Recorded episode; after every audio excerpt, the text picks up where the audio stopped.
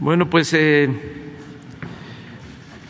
hoy jueves 20 de enero, como todos los meses, los días 20, corresponde informar sobre la seguridad, es el tema.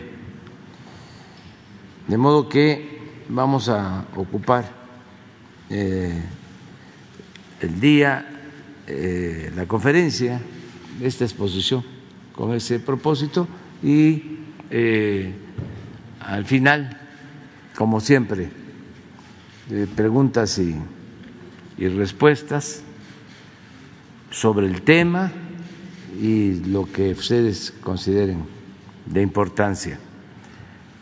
Pues vamos a, a iniciar con la secretaria de Seguridad y Protección Ciudadana, Rosa Isela Rodríguez.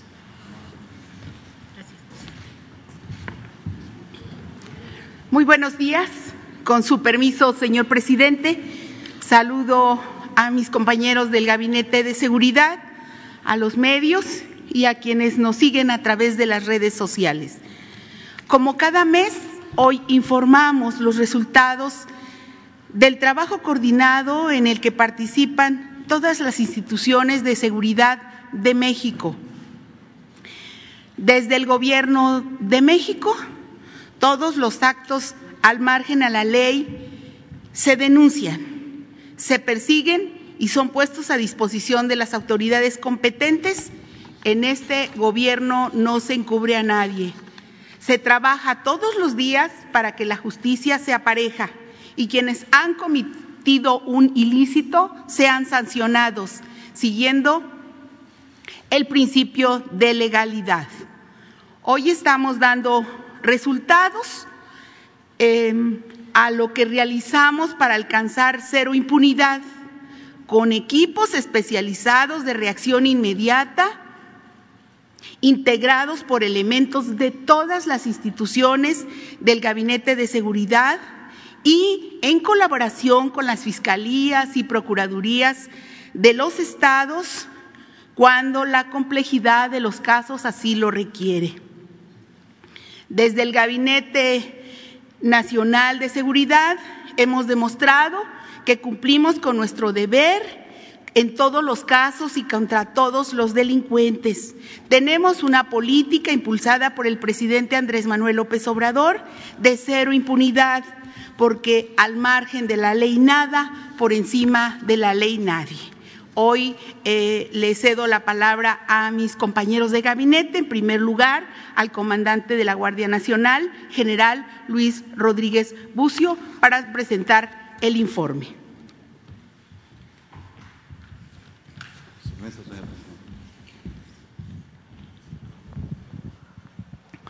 Muy buenos días. Eh, voy a permitir presentar el avance de la Guardia Nacional en el, en el último mes. En cuanto a efectivos y el despliegue de la Guardia Nacional, el estado de fuerza actual de la Guardia Nacional son 113.833 elementos, una fuerza operativa de 104.496. De ellos desplegados se encuentran 9.656 y un poquito más de 12.000 están en actividades de apoyo. Ya todos en las 266 coordinaciones regionales que están establecidos para el despliegue de la Guardia Nacional. Adelante. Estos son los coordinadores estatales y los efectivos en cada estado. Eh, los cambios últimos son en el estado de Michoacán, Nayarit, Quintana Roo y Zacatecas. Son los nuevos coordinadores estatales que en este mes eh, hubo movimientos. Adelante. Bueno, reclutamiento. Eh, los primeros tres años se logró la meta de más de 50 mil elementos en la Guardia Nacional, ¿sí? Y para el presente año eh, la meta es de 12.943 para que al finalizar el año 2022 la Guardia Nacional esté alcanzando un, un estado de fuerza de 126.776 y eh, el próximo año 2023 estemos alcanzando los 137 mil poquito más de 137 mil elementos. Adelante. Eh, los cursos de formación inicial que son obligatorios para el personal de la Guardia Nacional, sobre todo pues para el personal de nuevo ingreso, bueno, también para el personal veterano, pero en, eh, para el personal de nuevo ingreso pues es, es obligatorio sus 20 semanas. Eh, tenemos actualmente en, este, en esta capacitación casi 5 mil elementos, 4.973. Eh, son el sexto escalón del 2021, el séptimo y el octavo. Y ya este año iniciamos con el primer escalón 2022, que tiene 3.165 elementos. El quinto escalón del 2021 concluyó el día 10 de diciembre y se graduaron ahí 592 elementos. Adelante. Eh, este mismo curso de formación inicial, que es obligatorio para todo el personal, entonces aquí todavía tenemos personal que era de que viene de policía militar o policía naval y tienen también que hacer su curso. Este es de ocho semanas. Actualmente tenemos 1.531 elementos en ocho centros de adiestramiento. este es el primer escalón ya de este año. El cuarto escalón del 2021 se graduó el 5 de diciembre con 2.100 49 elementos. Adelante. Capacitación especializada, que es muy importante para la Guardia Nacional, puesto que aquí es donde ya se va a especializar cada uno de los elementos en cada una de las funciones que tenemos en la Guardia Nacional. Eh, actualmente tenemos, eh, vamos iniciando el año, 787 elementos cursando alguno de los cursos que se tienen que o que tenemos como parte de la capacitación especializada eh, o continua. Y son aquí, pues ya eh, cada curso taller varía actualmente desde dos días hasta cuatro meses. Adelante. Por lo que respecta a la construcción de cuarteles para la Guardia Nacional, ya se encuentran construidos 220, en construcción 28, que es eh, ocho que son todavía el 2020 y 2021, proyectados para el 2005, para este año 151 y 95 para el 2023. En total son 246 los proyectados para 2021 y perdón, 2022, 2023, más 100 instalaciones que la Secretaría de la Defensa Nacional o instalaciones del Ejército Mexicano que serán destinadas para eh, alojar a personal de la Guardia Nacional. De esta manera, al final del 2023 debemos tener casi 600 cuarteles, 594 cuarteles para la Guardia Nacional. Adelante.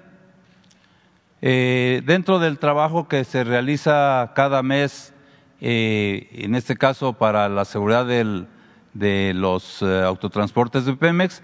En este mes tuvimos 877 escoltas a 8.702 autotanques en 195 rutas para garantizar el movimiento sin novedad de las pipas de Pemex.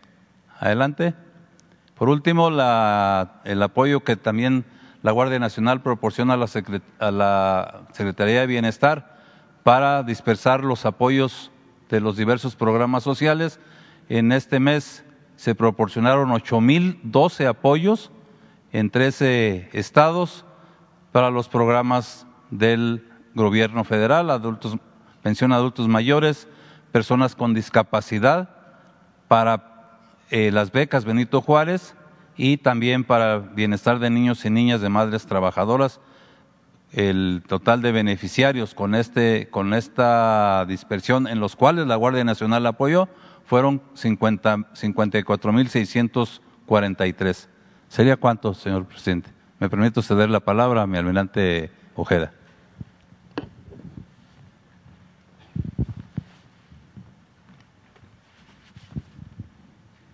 Con su permiso, señor presidente, para informarles de los efectivos y todo lo que se está haciendo en la cuestión de seguridad durante este mes. Aquí está el número de efectivos, los totales y los, los reales y los que de una u otra manera apoyan la cuestión logística de los operativos, con las aeronaves, los buques, y la Guardia Nacional también con sus aeronaves. La que sigue, por favor. Estas son siete tareas que se realizan con este número de personal, cada una de ellas, las vamos a ir viendo eh, una por una, con un total de 59.550 elementos. La que sigue. Aquí en las operaciones en el Golfo de México y el Pacífico están destacamentados 6.380 elementos en, en nuestras diferentes regiones navales. Se hace una vigilancia, durante el mes se llegó a, a cubrir 323.987 metros, millas náuticas y se aseguró una embarcación que, que son de las que sirven para reabastecer a embarcaciones que traen droga. En Infantería de Marina se realizaron 598 operaciones, 391 operaciones de unidades de superficie y 108 operaciones de unidades aeronavales. La que sigue, por favor. En el Estado de Derecho, operaciones navales para la aplicación de la ley. Estas primeras seis son para apoyo a Conapesca los resultados, 20 eh, artes de pesca decomisadas, 21 redes con 3.420 metros, 7.523 kilogramos de productos marinos y protección a la vaquita marina, desde luego. Y la inflexible, que es la que se da en los ambos litorales para la vigilancia eh, en contra del narcotráfico y también el eh, robo de hidrocarburos en la sonda de Campeche, la interdicción marítima con operaciones de guardia costera, seguridad de instalaciones estratégicas de Pemex también contra el mercado ilícito de combustibles, operaciones permanentes de inspección y vigilancia y remoción de redes fantasmas y desactivación también en la pesca ilegal. La que sigue, por favor. En lo que se refiere a los puertos, la seguridad de los puertos, estos son los puertos donde se encuentra nuestro personal eh, desde luego ha ido aumentando el número de elementos para incrementar la seguridad. Eh, se han recorrido más de 115.763 kilómetros y 4.789 millas náuticas durante patrullajes a recintos portuarios y 148 kilómetros recorridos con drones.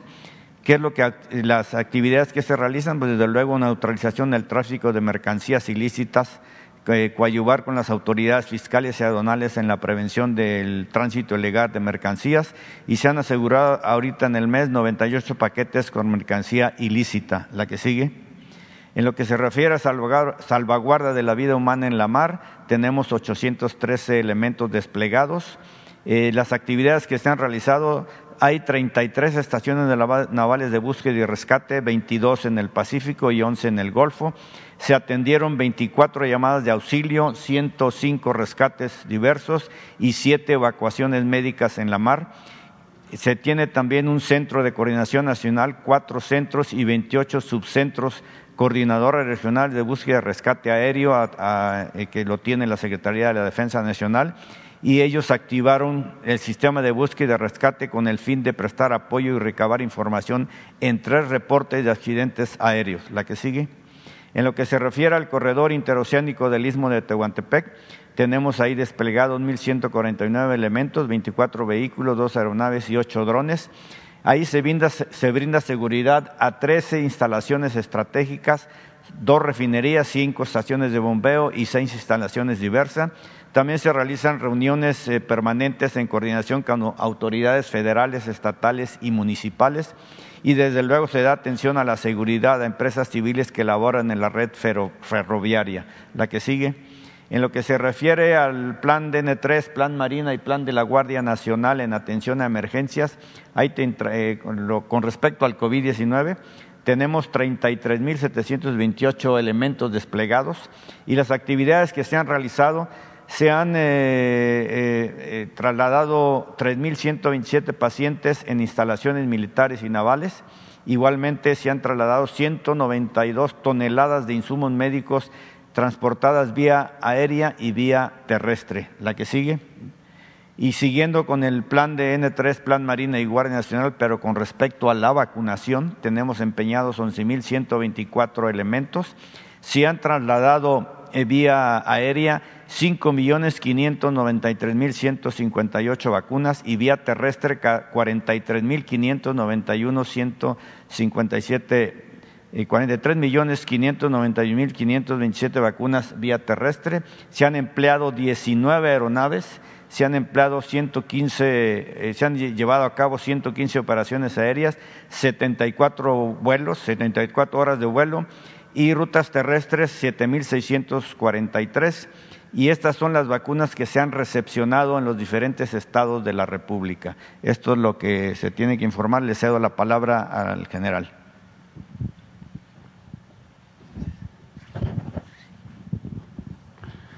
Con su permiso, señor presidente, continuamos con el informe. Adelante, por favor.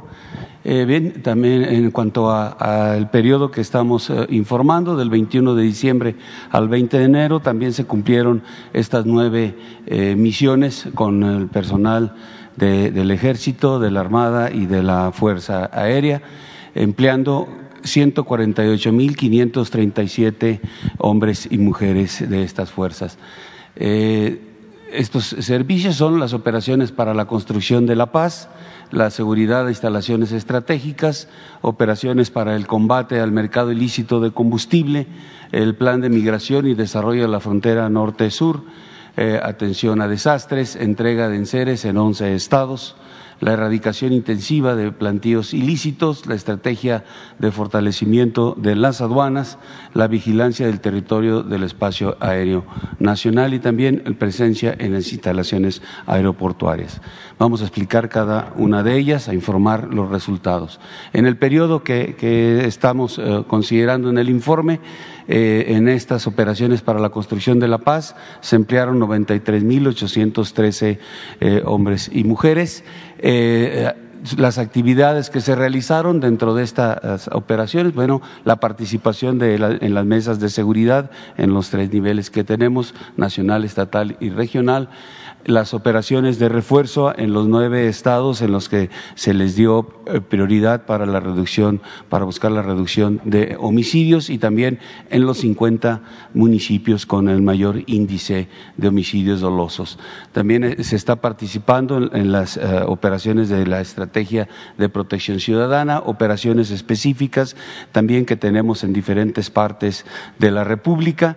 Eh, en los mandos especiales, el de Badiraguato y, en, La Laguna, en las operaciones para la construcción de la paz en el Estado de México, Guerrero, Michoacán. También eh, eh, se constituyó una fuerza de tarea conjunta en este periodo para poder este, apoyar a las áreas donde se presentan un incremento en homicidios dolosos. Eh, en operaciones de intercepción también se participa teniendo un despliegue de puestos militares de seguridad para poder hacer la intercepción terrestre y, y, en la aérea, pues el sistema que tenemos de vigilancia aérea para evitar vuelos ilícitos y patrullamientos en todo el territorio nacional. Adelante. La siguiente eh, misión, la seguridad de instalaciones estratégicas, se proporcionaron eh, seguridad a 322 instalaciones con 5.303 hombres, siendo las, eh, instancias que tienen más seguridad, bueno, Pemex con 133 instalaciones, Comisión Federal de Electricidad con 68, Aeropuertos y Servicios Auxiliares con 61, el SAT con 46. Adelante, por favor en operaciones al combate ilícito de combustibles, eh, 2.068 hombres y mujeres eh, em, desplegados en este periodo. En, las entidades con mayor incidencia eh, tenemos Estado de México, Guanajuato, Hidalgo, Michoacán, Puebla, Baja California y Tamaulipas. Eh, se está dando la seguridad en los seis ductos prioritarios en 1.148 kilómetros. Los resultados de este periodo han sido 811.875 litros de combustible recuperados, 659 tomas clandestinas localizadas eh, por el personal, 84 vehículos asegurados, 20 detenidos, tres predios asegurados. Y en el plan de transporte de apoyo a Pemex, eh, en, el, en, el, periodo se eh, trasladaron 196 millones de litros de combustible, empleando los 5.637 autotanques en 24 rutas de abastecimiento. Adelante, por favor. En el plan de migración y desarrollo de la frontera norte-sur, eh, se, se, han, se están empleando 28.397 elementos. Eh, se han rescatado en este periodo 14.844 migrantes. Eh, llevamos un total de 728.618. Aquí este, mencionar que en, este, en este mes de operaciones se han eh, identificado modalidades de tráfico irregular en vehículos de carga y pasajeros. Hay cuatro eventos relevantes en donde se rescataron a 16 personas en Tabasco, a 334 en Veracruz, 7 en Chiapas y 54 más en Veracruz, Cosamaloapan. Eh, se han este, o se tienen destinadas dos cocinas comunitarias, una en Ciudad Juárez y otra en Tijuana, para atender a los migrantes que son rescatados. Eh, adelante, por favor. En cuanto al plan DN3, plan Marina y plan de la Guardia Nacional, en lo que corresponde a la atención a desastres, en el periodo se atendieron 46 eventos con 10.269 hombres y mujeres de las tres fuerzas, eh, eh, atendiendo principalmente 20 incendios urbanos y forestales y 10 heladas, lluvias y frentes fríos. Adelante, por favor. En la distribución de insumos, tenemos ya lo que es Michoacán, Jalisco, Baja California, Oaxaca, Estado de México y Zacatecas, ya tenemos, ya se terminó ese, ese apoyo. En cuanto a Sinaloa, Nayarit, Veracruz, Puebla e Hidalgo, eh, nos, nos, falta eh, completar la parte de los paquetes de enseres, que ahí estamos eh, pues, supeditados a la entrega por parte de las empresas de todo lo que integran los paquetes. Pero vamos avanzando. el más avanzado es Puebla con un 90.3% ya de, entregado y el que el más retrasado tenemos a Nayarit con un 5%. Lo que corresponde a Tabasco y Chiapas, eh, Chiapas está al 100%, ya se entregaron todos los enseres. En eh, Tabasco estamos al 99.9%, solamente nos faltan de, canjear cinco, cinco vales de estufa, que son las últimas personas que estamos ya este, por por eh, entregarles y recoger el, vale de esas cinco estufas. Adelante, por favor.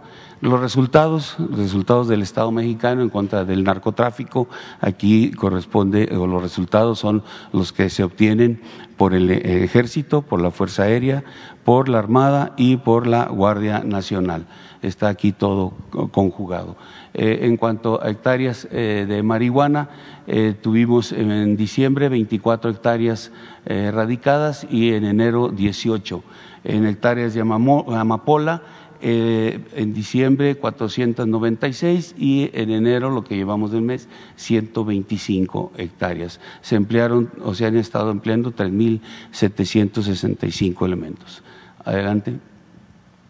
En kilogramos de marihuana, diciembre, 4.151 kilogramos.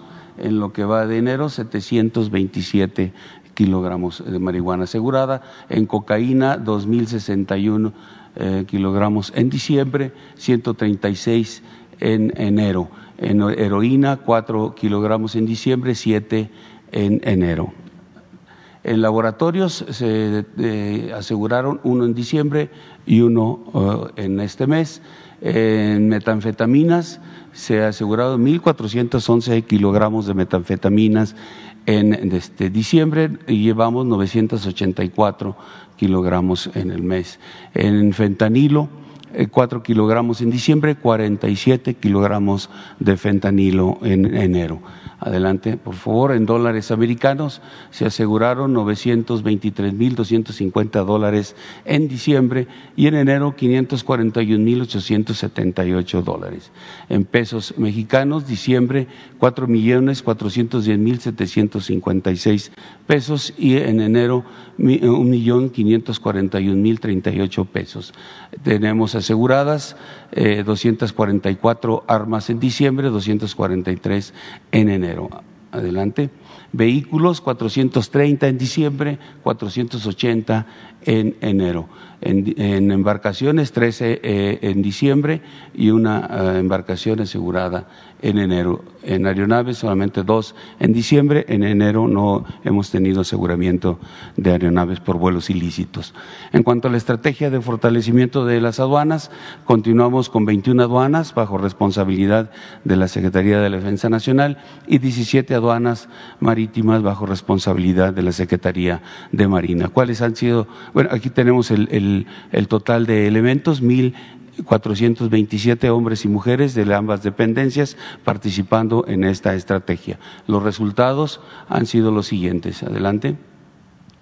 Eh, se han asegurado armas de fuego, cinco en diciembre, 14 en enero, eh, también en cartuchos, 11.817 en diciembre, 4.769 en enero, cargadores también 45 en diciembre, 24 en enero en dólares americanos. Eh, en enero se aseguraron 720.126 dólares y este, se detuvieron 19 eh, personas en diciembre, 23 llevamos en enero, vehículos, nueve vehículos asegurados en diciembre, 14 en enero. Y finalmente, en cuanto a la vigilancia del territorio y el espacio aéreo nacional, se emplearon 2.165 eh, hombres y mujeres eh, en esta tarea, eh, utilizando 192 aeronaves, 1.741 operaciones aéreas realizadas en el periodo, con 2.337 horas de vuelo. Es todo, señor presidente, y cedo la palabra a la secretaria de Seguridad.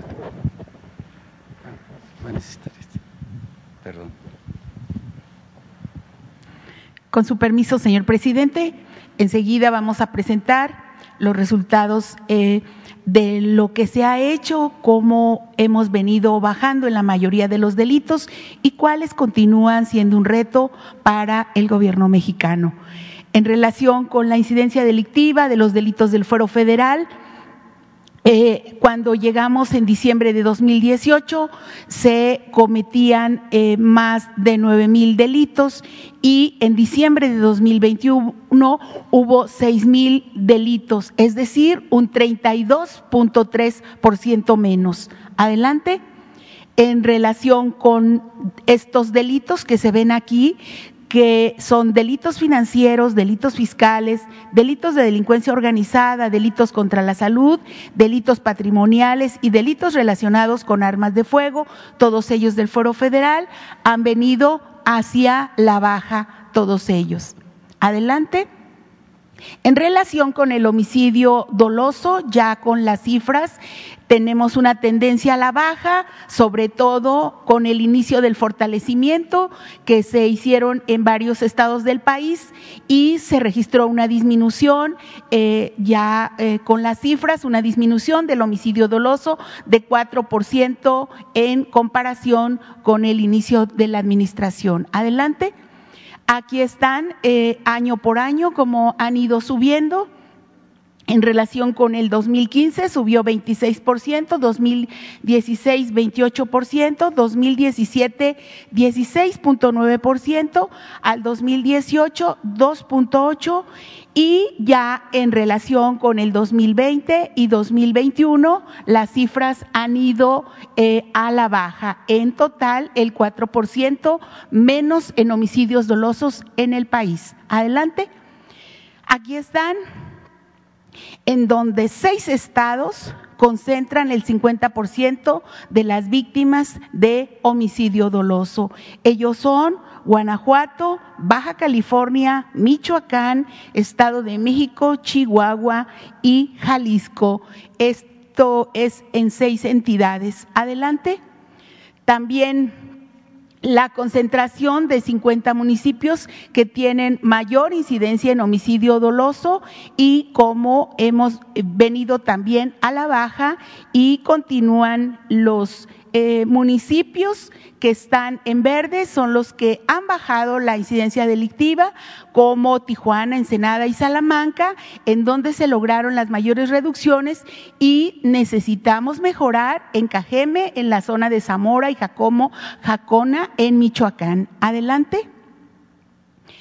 En relación con, el, con el, los delitos del foro común, el robo en general ha disminuido 20.4% si se toma como referencia el 2019 con el 2021. Adelante.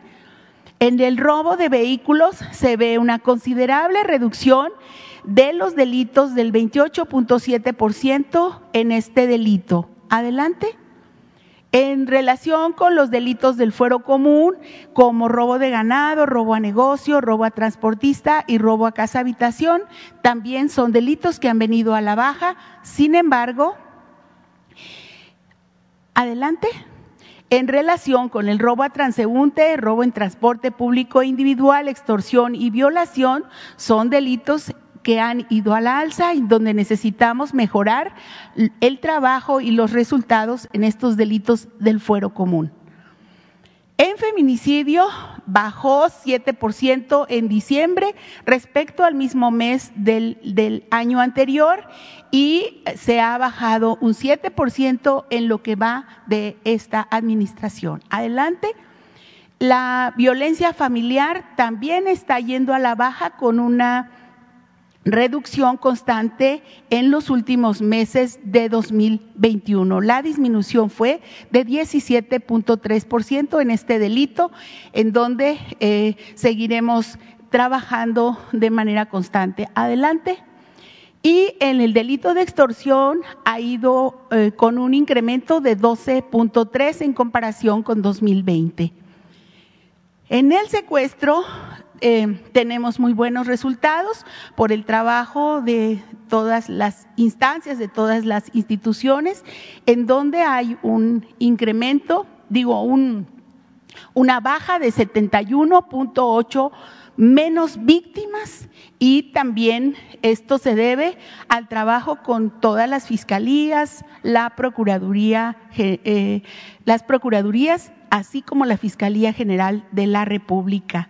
Y eh, este es un trabajo, adelante, que tiene que ver con más detenciones, más bandas desarticuladas y más víctimas liberadas, así como pues eh, más sentencias en este delito con la Coordinación Nacional Antisecuestros y las unidades estatales antisecuestros.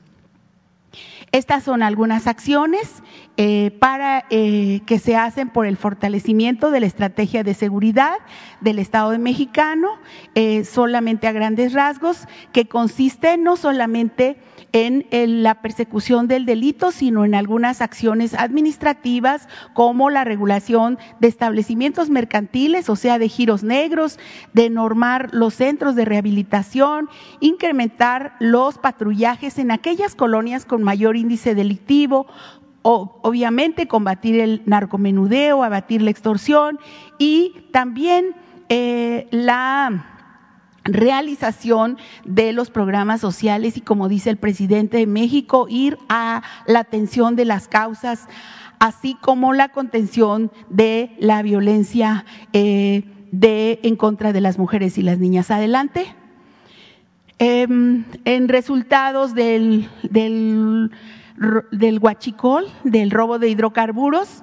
Eh, al principio de la administración eran 74 eh, mil barriles diarios que eh, se robaban. Ahora se ha batido con el trabajo de las Fuerzas Armadas a 5 mil barriles diarios y esto significa un ahorro estimado en esta administración de 100 87 mil cinco millones de pesos y es un ahorro diario de 165 mil, 165 millones de pesos. Adelante. Eh, atrás, atrás solamente decir que se ha bajado un porcentaje de 93.2 por el delito de robo de hidrocarburos. Muy importante adelante. Y en la prevención de la toma de casetas, se ha puesto en marcha el plan Caseta Segura y aquí se evitó la pérdida de 14.112 millones de pesos en el 2021 y mientras que en el 2020 fueron 24.209 millones de pesos. Adelante. También eh, relacionado con los resultados que hace la unidad de inteligencia financiera de sus trabajos, se han bloqueado más de 36 mil cuentas y se han eh, con un monto total de 13.441 millones de pesos vinculados a operaciones ilícitas de eh, la delincuencia organizada y de la delincuencia de cuello blanco. Adelante. Ajá. Ahora, eh, para darle la palabra al subsecretario Ricardo Mejía con el, las acciones de cero impunidad instruidas por el señor presidente.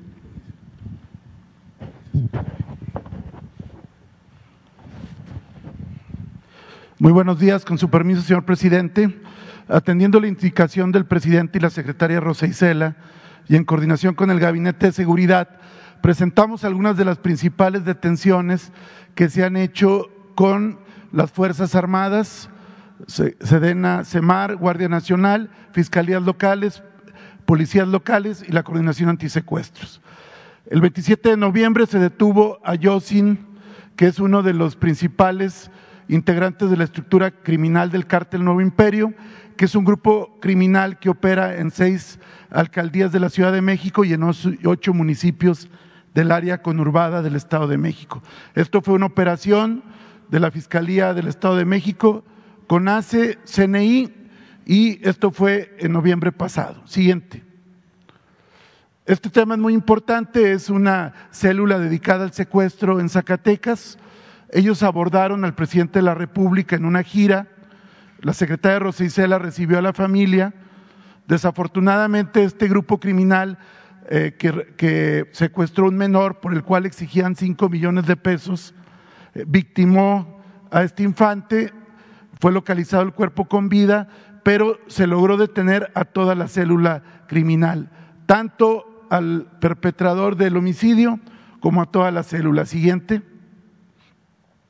Es toda la célula de secuestradores que ya están vinculados a proceso y se espera una sentencia contundente. Siguiente.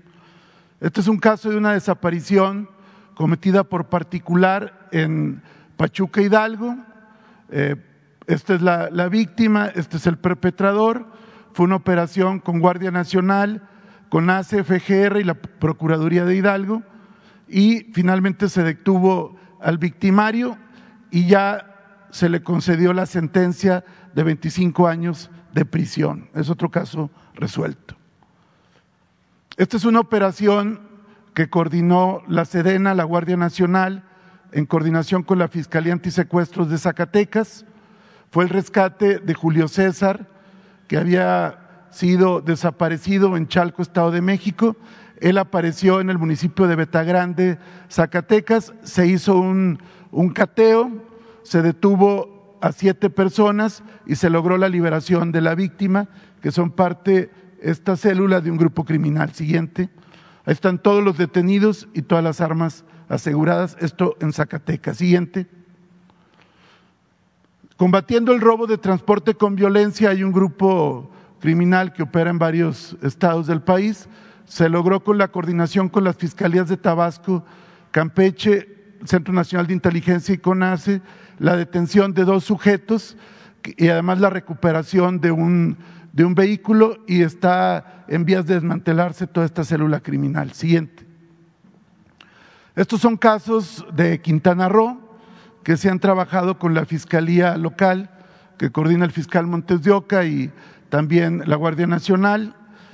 Esto es un feminicidio de una extranjera en Cancún que tuvo lugar a fines de noviembre. Eh, ya está detenido el, el perpetrador que está además sometido a proceso. Es una persona también de nacionalidad estadounidense. Ellos estaban en un hotel de Cancún, ya está detenido el, el sujeto y ya está vinculado a proceso penal. Siguiente. Este es otro tema también de un feminicidio. Por eso es importante lo que refirió la secretaria Rosa Isela, que cómo se ha venido bajando a partir de que no haya impunidad. Este fue otro homicidio de una eh, persona, eh, Dayamí, conocida como la Barbie de la salsa, de nacionalidad cubana. Eh, ya están detenidos los perpetradores y están vinculados a proceso penal. Siguiente. Estos son otros feminicidios, todos resueltos también en el estado de Quintana Roo. Siguiente. Este es un caso de un ex policía municipal de, Colima que tuvo que ver en hechos criminales. Fue detenido en octubre por la Fiscalía General de la República y estando detenido priva de la vida dos elementos de la Policía Federal Ministerial. Se da la fuga y fue reaprendido el primero de enero en una operación de la Unidad Antisecuestros de Colimia con el intercambio de información con la Fiscalía General de la República. Ya está vinculado a proceso y detenido. Siguiente. Este es un caso de una exdiputada local de Oaxaca de nombre Ivonne, que era eh, candidata en Ocotlán, en Oaxaca. Ella fue privada de la vida durante el proceso electoral. Se hicieron actos de investigación coordinados con la Fiscalía que preside el fiscal Arturo Peinberg y ya se detuvo a dos de los perpetradores y se está por otro, otro más de los cómplices de estos sujetos. Siguiente. Este es el caso de la sentencia condenatoria de José Antonio alias El Marro por secuestro agravado. Es uno de sus procesos que trae en curso. Hay que recordar que en agosto del 2020, elementos de las fuerzas especiales de la Sedena de la doceava región militar y un grupo de respuesta rápida con el apoyo de la Fuerza Aérea Mexicana y la coordinación con la Fiscalía de Guanajuato logró la aprehensión de El Marro, que además se liberó a una mujer víctima por el delito de secuestro. Ya se logró la sentencia condenatoria por 60 años por secuestro agravado y siguen pendientes los procesos por huachicol y por delincuencia organizada. Siguiente. Esta es una operación muy importante también coordinada por la Secretaría de la Defensa Nacional y la Fiscalía General de la República. Eh, se detuvo a Rosalinda N. en Zapopan, Jalisco. Ella es presunta integrante del grupo de los Queenix, es integrantes de la llamada Grupo de Valencia o Cártel del Milenio, hoy Cártel Jalisco Nueva Generación, que es considerada la principal operadora financiera de este grupo criminal. Ella está recluida en el Ceferezo de Femenil de Morelos y ya está vinculada a proceso penal. Siguiente. Este es un eh, evento importante, fue un homicidio el 3 de enero en Morelia, Michoacán, contra un elemento de la, de la Marina, Víctor N., que estaba franco esos días en su periodo vacacional. Él fue victimado Inmediatamente se estableció un operativo con la Fiscalía de Michoacán, eh, la Marina y la CONACE y se logró en días pasados ya detener a los perpetradores. Aquí lo importante es que esta es una célula de sicarios vinculado al grupo de los remanentes de los caballeros templarios que están vinculados a cuando menos 20 carpetas de investigación por homicidio. Siguiente. Estos son eh, los, los sicarios y el otro sujeto, alias el Guarache, es quien proporcionaba armas a esta célula criminal. Es decir, persiguiendo este homicidio contra el marino, se detuvo esta célula criminal también. Siguiente. Estas son diversas operaciones de la Secretaría de la Defensa Nacional en coordinación con la Guardia y la Fiscalía General de la República. Se detuvo en Aguascalientes al sujeto eh, denominado Fernando N., alias La Hormiga, esto fue en Aguascalientes y él es eh, jefe regional del cártel Jalisco Nueva Generación en Zacatecas y tiene que ver con actos violentos en los municipios de Tabasco, Jalpa y Villanueva, Zacatecas. Se le encontró además con eh, droga como fentanilo. Otro más, en Agua Prieta se detuvo a José N. El Zorro. Este fue un operativo de Sedena con Guardia Nacional y la Fiscalía General de la República, también ya sujetos a proceso penal. Siguiente.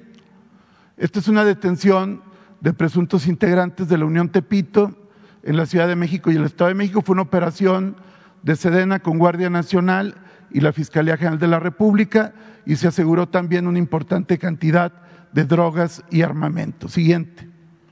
Esta es otra detención en Talpa de Allende, en Jalisco, también por Sedena, en coordinación con Guardia Nacional y Fiscalía General. Es un grupo vinculado al cártel Jalisco Nueva Generación, quien ha tenido eh, bajas importantes por la operación del Gabinete de Seguridad. Siguiente. Este es otro tema en Quintana Roo. Se perpetró el 13 de enero un homicidio contra un elemento de Marina que había sido antes robado, le habían robado una moto, él estaba franco, eh, va eh, donde está recuperando su, su vehículo y lo, lo asesinan, pero inmediatamente en una operación coordinada con la Policía Estatal, con elementos de la Marina y con la Fiscalía Local, se detuvo ya a todos los perpetradores quienes están vinculados a proceso penal y se les investiga por otros ilícitos. Siguiente. Lo que decía la secretaria Rosa Isela, eh, combatiendo la impunidad, el año pasado hubieron 950 sentencias condenatorias por el delito de secuestro, destacando el Estado de México, Tabasco, Puebla, Ciudad de México y Zacatecas. Las penas van desde 50 años hasta una cantidad mayor y en esto no hay impunidad. Por último, y a solicitud del, del presidente, también en la ruta de combatir la impunidad, el tema del combate al tráfico ilícito de personas migrantes.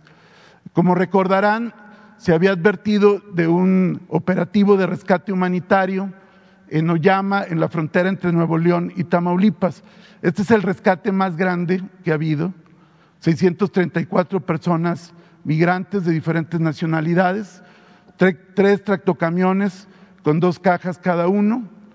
Siguiente, se pudo ubicar a los propietarios de los distintos tractocamiones y se pudo establecer que estos confluyen en domicilios ubicados en Celaya, Guanajuato, que anteriormente eh, con la Secretaría de Comunicaciones y Transportes se habían cancelado permisos de placas y además se habían abierto carpetas de investigación. Aquí lo relevante es que esto tiene conexión con Tamaulipas y con una red de tráfico migrante eh, que es una de las más importantes y ya hay varias carpetas y vinculaciones a procesos. Siguiente. Aquí está un sujeto identificado como Jesús Jorge N. de Nuevo Laredo, Tamaulipas, que tendría que ver y que por cuestiones del debido proceso y la investigación criminal no damos más datos. Siguiente. Este evento tiene que ver a su vez con otro que hubo en Tecamachalco, Puebla, el 5 de diciembre, cuando la Guardia Nacional eh, aseguró a un vehículo, hubo un intento de cohecho del chofer, los elementos de la Guardia detuvieron a los sujetos y se rescató a 205 migrantes. Checando, siguiente, eh, los permisos y la ruta de los camiones, se estableció que hay una conexión con el otro evento de Oyama y que también rebota en Celaya, Guanajuato. Siguiente. Como ustedes pueden apreciar, se trata de toda una infraestructura criminal donde adecuaron las cajas, pusieron estructura tubular, depósitos de agua e hileras de ventiladores. Siguiente. Recientemente, ahora el 16 de enero, hubo un rescate de un vehículo que simulaba ser de estafeta. Esto fue en, eh, también en, una, en una ruta en Coatzacoalcos, Veracruz. Se rescató a 359 migrantes que estaban hacinados. También en la caja refrigerada se hallaron eh, sellos de seguridad, infraestructura tubular, ventiladores y coincide con los otros hallazgos. Siguiente. Esto fue el día de ayer en Alvarado, Veracruz. Elementos del INAMI junto con la Policía Estatal rescataron a 334 migrantes. También es otro camión que simula eh, ser de una empresa. Ahora, como están operando, es que ya no le ponen placas o son placas sobrepuestas, pero si ustedes pueden apreciar la infraestructura tubular, las hileras, los ajustes en la caja coinciden con la de Oyama y coinciden con las demás. Esto nos lleva a la hipótesis y a la construcción del caso que se está trabajando siempre con el apoyo de la Fiscalía General de la República para poder desmantelar esta red criminal. Siguiente. Aquí hay algo muy importante. El camión de ayer, observando las, las ruedas y los rines, se puede advertir que tenía ya varios eh, eh, banquetazos, que eran, había un gran deterioro. Entonces, previsiblemente aquí hubiera podido haber un accidente si partimos que había 330 y tantas gentes en la caja. Entonces, esto es importante porque no solo se rescató, se previeron pérdidas de vidas, como fue en el caso lamentable de Chapa de Corzo. ¿Sería cuánto?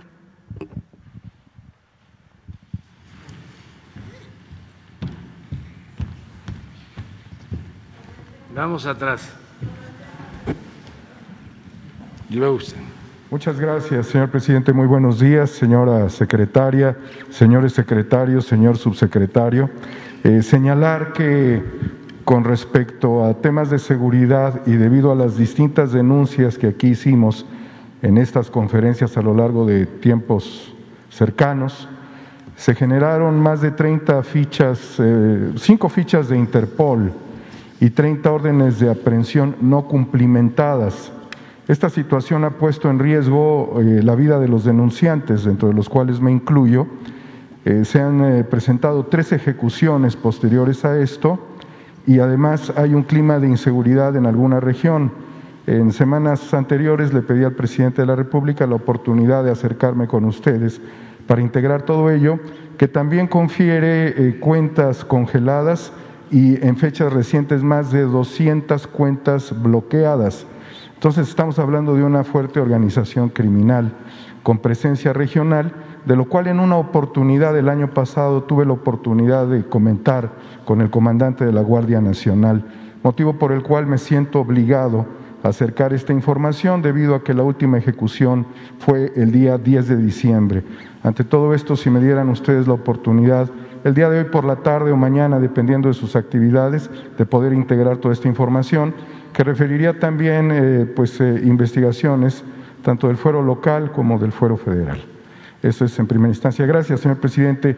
Lo otro es eh, muy emotivo debido a que hemos dado seguimiento a la reforma eléctrica, señor presidente, y a la necesidad de contribuir desde muchos enfoques en esta importante decisión del Gobierno de México. En una finca en Palmira, en Morelos, hay un grupo de científicos de los cuales he hablado en ocasión anterior aquí, pero estos científicos forman parte de una vanguardia que lleva 45 años trabajando en materia eléctrica. En la última reunión y desde luego con un comentario hecho por un compañero que se encuentra aquí atrás de mí de CDP respecto a la necesidad de crear un instituto enfocado al litio, hablaba yo con estos ingenieros de esta posibilidad. Ellos eh, traen aquí un documento para usted en donde le promueven crear el Instituto eh, de la Electricidad, el litio y las energías renovables. Son eh, ingenieros que tienen la más alta formación en nuestro país, asumen un criterio y una responsabilidad patriótica en este momento Toda la experiencia que ellos tienen les permitiría poner prácticamente un campamento en Sonora para lograr que México pasara de ser uno de los países con la mayor cantidad de yacimientos a ser un país productor industrial. Si Bolivia hubiese tenido esa posibilidad, eh, el avance hubiese sido vertiginoso años atrás. México tiene esta posibilidad. Quisiera yo entregarle a través del compañero Jesús Ramírez Cuevas y, son tres ingenieros que quisieran sentarse con usted. Ellos están conscientes y felices de que usted reciba un gran ingeniero. Dicen ellos, pues también nosotros somos ingenieros y somos patriotas. Se lo entrego. Eh, Muy bien. Y va de la mano del proyecto nacional. Gracias, señor presidente. La compañera. Gracias. Luego, la compañera, tú y el compañero. Gracias, eh, presidente. Y luego, sí. Buenos días a, todos. Eh, Nancy Rodríguez de Oro Sólido y de Empuje Migrante. Bueno, en relación al tema, eh, presidente, el miércoles se reunieron con en la Secretaría de Gobernación con el secretario y con la secretaria Rosa Isela Rodríguez y el subsecretario Mejía Verdejo con el presidente del INE. Eh, me gustaría saber qué es lo que se acordó. Eh, creo que se vio acerca de la el tema de seguridad en las próximas elecciones y en la consulta popular. Eh, me gustaría si pudieran informarnos qué, le planteó, qué les planteó Lorenzo Córdoba al respecto y qué focos rojos registran para las próximas elecciones, presidente. Y le tengo dos temas más, si me hace favor. Pues sí, pues. Con su permiso, presidente.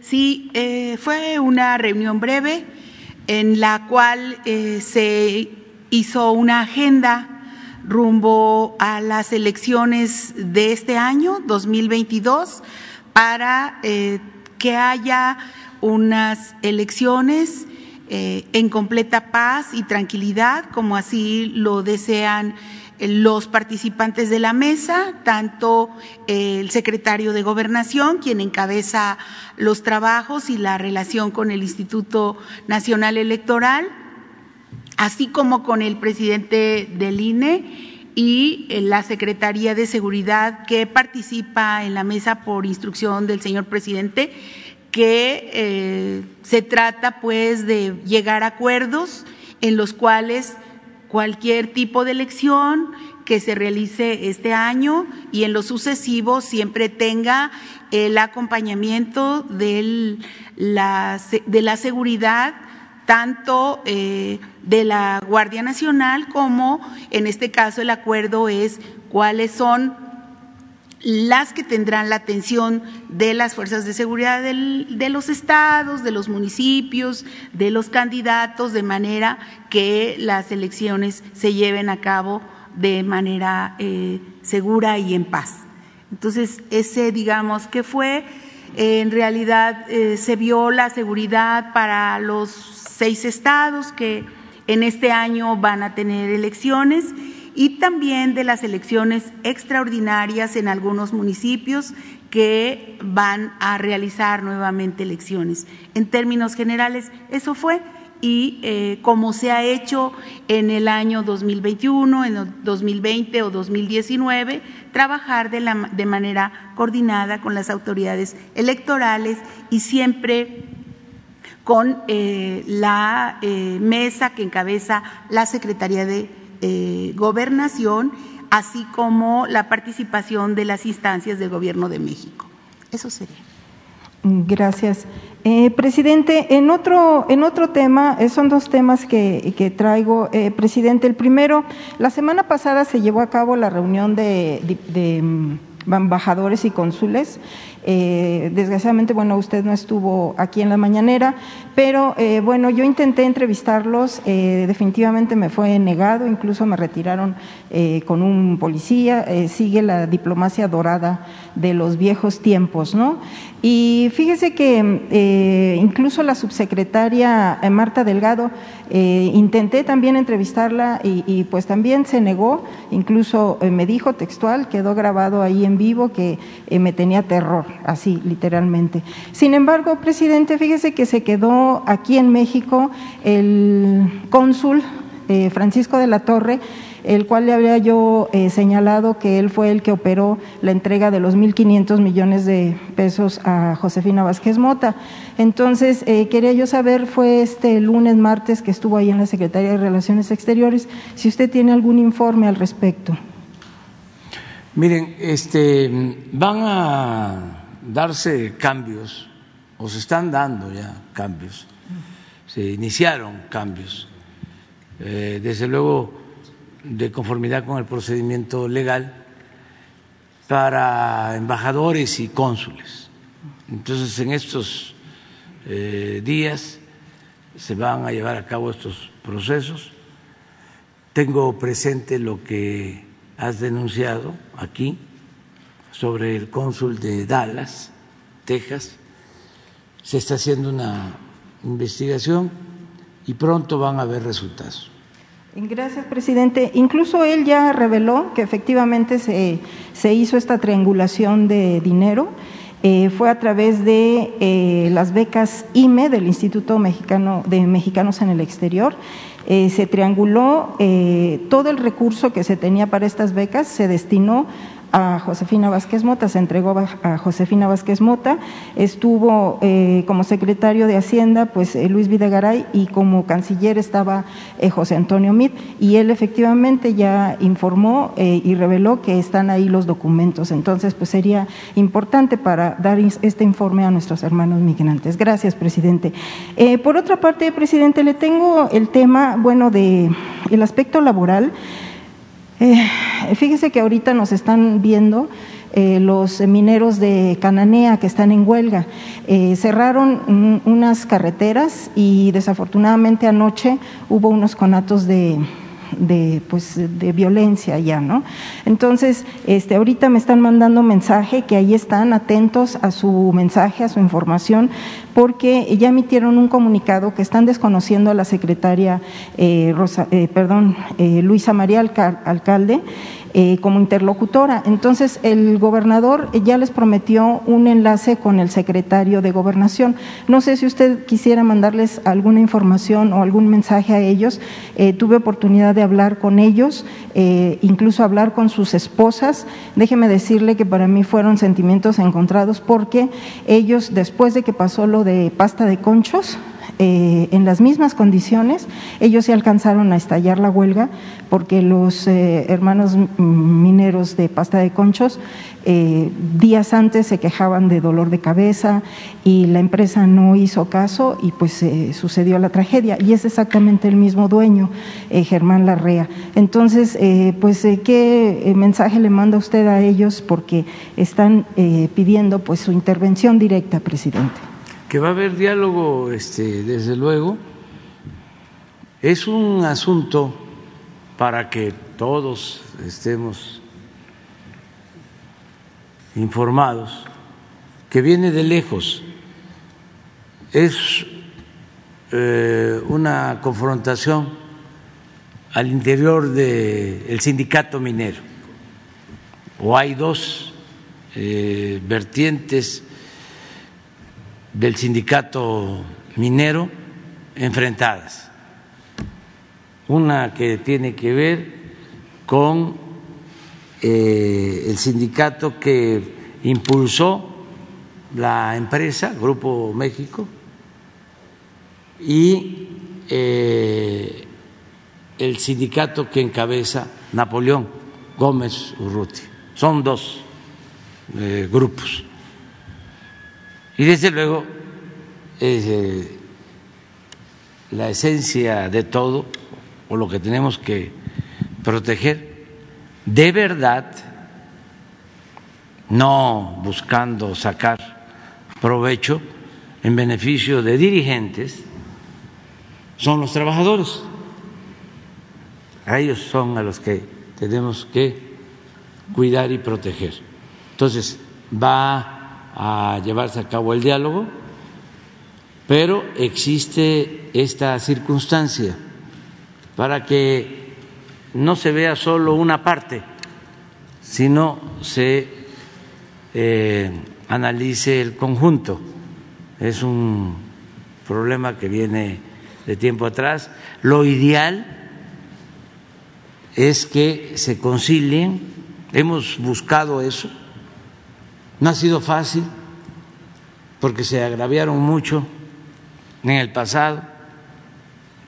Tan es así que el dirigente y ahora senador Napoleón Gómez Urrutia se tuvo que ir a Canadá este, al exilio y entonces son posturas eh, que eh, resultan o eh, pueden considerarse como irreconciliables. Sin embargo, yo soy muy perseverante y creo que lo mejor es el diálogo, hacer a un lado las diferencias y a ver, vamos a buscar acuerdos y pensando siempre en los trabajadores, no en apostar a las vencidas. A ver. No, y, o a los medios, porque este, se toman partidos. Entonces, vamos a, seguir insistiendo en el diálogo. Eh, no estoy de acuerdo en que se diga no queremos que intervenga la secretaria del Trabajo, a lo mejor a una parte, pero pues es la autoridad. Ella tiene todo nuestro apoyo, todo nuestro respaldo. Es la secretaria del Trabajo. Y también va a intervenir el secretario de Gobernación y se le va a dar la razón a quien la tiene y vamos a que eh, haya justicia sin favoritismos para nadie, que tengan esa confianza los trabajadores. Gracias, presidente. También, eh, fíjese que hablé eh, directamente con los trabajadores de General Motors de Silao. Y ya ve que se, de, bueno, se derrocó al, sindicato que estaba de la CTM, pero, eh, presidente, ahorita están denunciando que ya hay tres sindicatos que se formaron de este que salió de la CTM y que ya están peleando también la titularidad. Entonces, eh, ¿qué, ¿qué, se puede hacer ahí por parte de la Secretaría? Lo mismo, es este, em, escuchar eh, a los trabajadores. Y ellos son los que van a decidir. Para eso fue la reforma laboral, para que este, sean los trabajadores los que decidan, no los dirigentes, que no negocien los dirigentes a espaldas de los trabajadores, que para la firma de cualquier contrato se consulte a los trabajadores que no haya líderes charros, pues, para decirlo con claridad, sino que haya democracia sindical. Y los dirigentes lo han ido entendiendo, la mayoría, pero todavía son inercias, hay remanentes. rezagos. Estamos en un proceso de transición. Todavía no acaba de morir lo viejo y no termina de nacer lo nuevo. Pero vamos hacia adelante. Vamos hacia adelante. En eso consiste la transformación. Es un proceso es exactamente lo opuesto a la decadencia, lo que padecíamos, que se padece en México durante todo el periodo neoliberal, pues de un proceso de degradación progresivo en todos los órdenes de la vida pública. A eso le podemos llamar decadencia. Ahora la transformación es para parar ese proceso de degradación, esa decadencia y comenzar un renacimiento, una renovación tajante de la vida pública, un proceso distinto. Dicen a veces nuestros adversarios, es que se está destruyendo todo. No,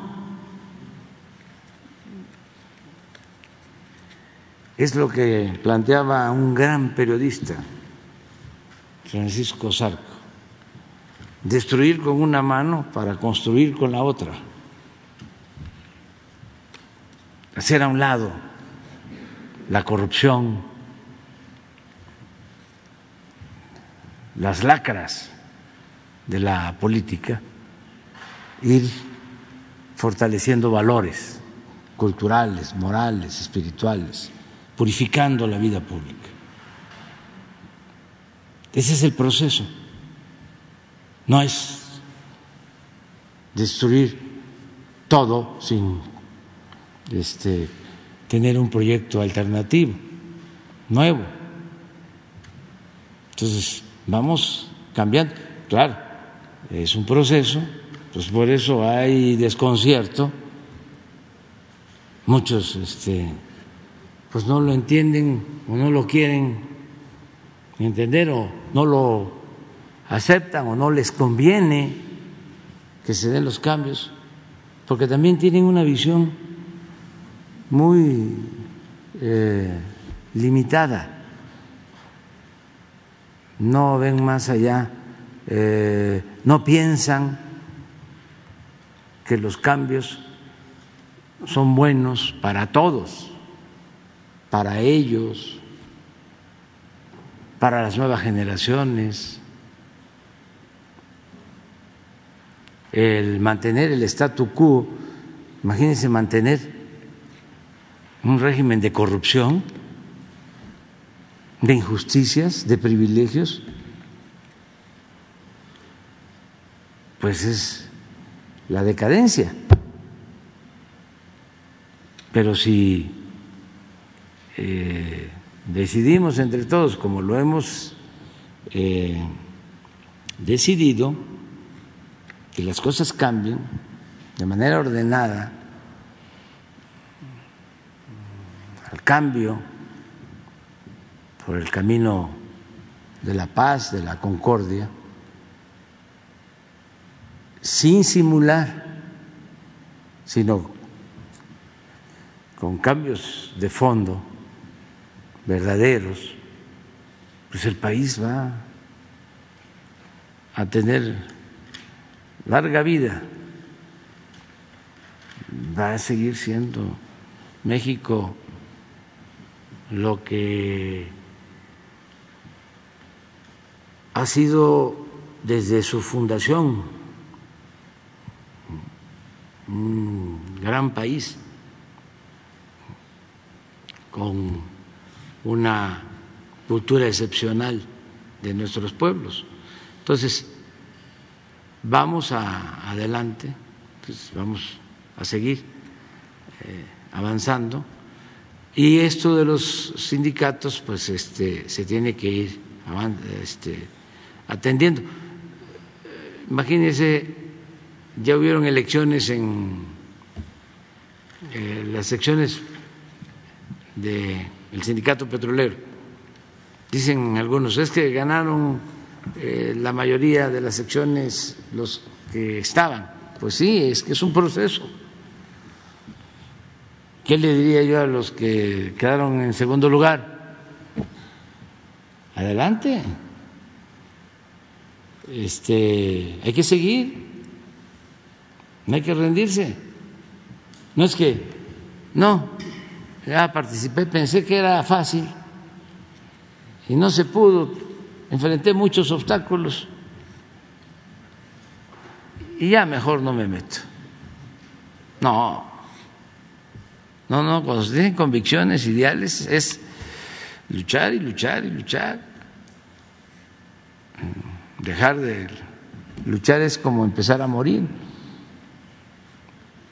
Entonces, adelante.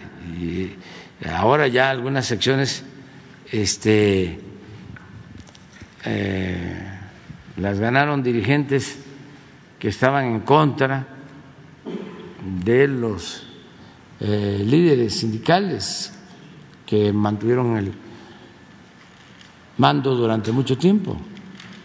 Entonces ya ahí se va avanzando y son procesos, se hace camino al andar. Entonces, eh, ahora van a venir los que se están inscribiendo para ser dirigentes. Aquí les vamos a dar la oportunidad para que se expresen. ¿Cuándo va a ser que vienen los dirigentes? Ah, el lunes. Sí. Sí. ¿Cuántos se registraron? 22. Ahí podemos ver con ellos, a ver si se llega a un acuerdo, para que tengan más, este, eh, mejor horario, porque si hablan aquí los 22, no los van a alcanzar a, escuchar a todos, porque aunque mantengamos abiertas las redes, pues 22 son muchos para un día. A lo mejor vienen por orden alfabético, ¿no? Este, eh, qué sé yo, cinco, y en una semana buscar eso, ¿no? Para que tengan este, más atención, que los este, escuchen más, que los vean más, sobre todo los trabajadores. Y si están laborando los trabajadores, pues sus familiares o otros que no estén laborando, buenos centros de trabajo un ratito ahí, si no es muy urgente y muy indispensable su labor, pues pueden poner ahí el radio o el internet, en los campos, va a estar más difícil allá en las plataformas, pero se busca de que se repita y que todos puedan hablar. Y los trabajadores, mujeres y hombres, van a votar libremente de estos 22. ¿Se inscribieron mujeres también? Sí. Mujeres y hombres de los 22. ¿Quién? Entonces vamos avanzando. Y Pues así lo tenemos que ir haciendo. Precisamente, eh, por último, eh, presidente, en este tema estuve el lunes con aproximadamente 20 de ellos, 20 de los que se eh, fueron a inscribir el lunes, fueron- son más. Eh, estuve con, uno de ellos, eh, ha sido secuestrado en dos ocasiones y golpeado. Otro llegó con un fuerte dispositivo de seguridad, incluso me tuvieron que abrir valla para poder entrevistarlo eh, porque así están las elecciones. Y fíjese que también estuvo precisamente la senadora Cecilia Sánchez, que también está contendiendo. Y bueno, pues ella denunció eh, que la organización, eh, presidente, de estas elecciones, pues se dejó en manos del sindicato que estaba en manos de Romero de Champs, precisamente. Entonces, que eh, fíjese que eh, dice que les están pidiendo entregar su nombre en una papeleta, el número telefónico, el número de trabajador y su correo. Entonces, no hay secrecía. Entonces, eh, No, supuestamente. pero a ser- eso depende del trabajador. Y aquí lo hemos dicho de que van a ser los trabajadores. Y el que les pida su nombre y sus datos y por quién van a votar y que les digan sí, cómo no, ya te lo voy a entregar. Toma tu champotón. Que no se dejen intimidar. Sí. Ya están grandes, pues ya somos mayores de edad, somos ciudadanos, de verdad, no ciudadanos imaginarios. Y nada de intimidación y que este amenazas, ya no. Eso ya queda atrás. Y también la libertad, no se olvide, no se implora, se conquista. No hay que dejarse intimidar por nadie.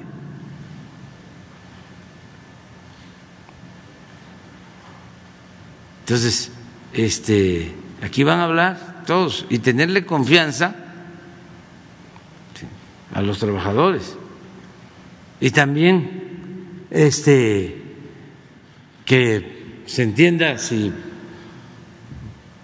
a un dirigente no lo conocen, si nunca se ha parado por un centro de trabajo, pues ¿cómo van a votar por él? Porque antes los imponían y ni los conocían.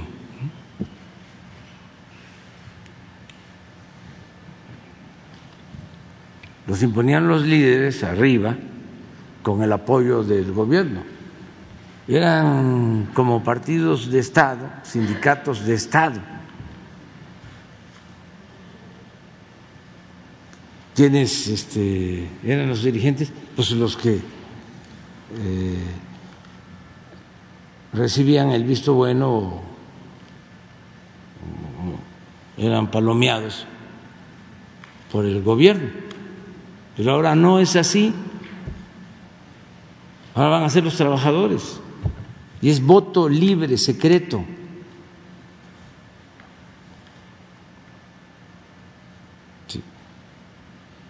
Ellos.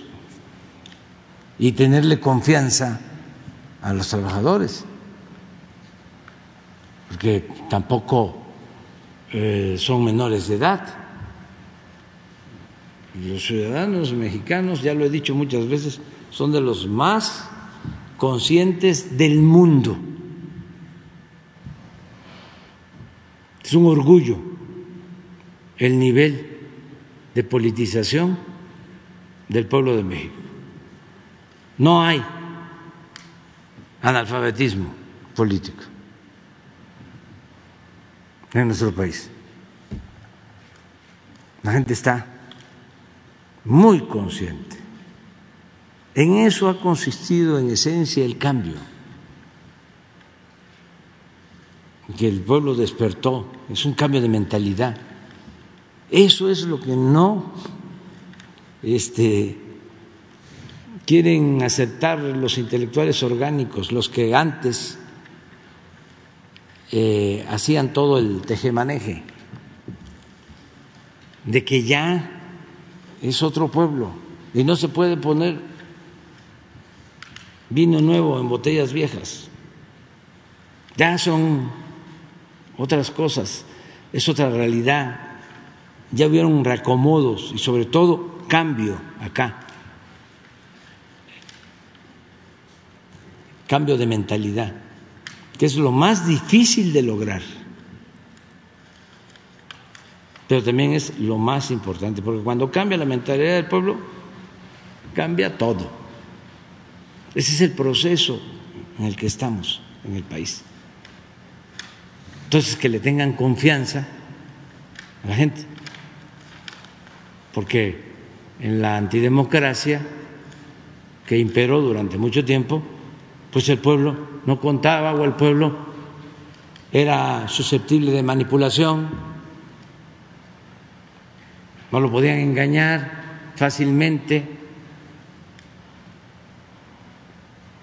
Cuando se amarraban en beneficio de los este, perritos, ¿no? Cuando se amarraban los perritos con longaniza. Ya no. Ya no. Ya no es así. Gracias, presidente.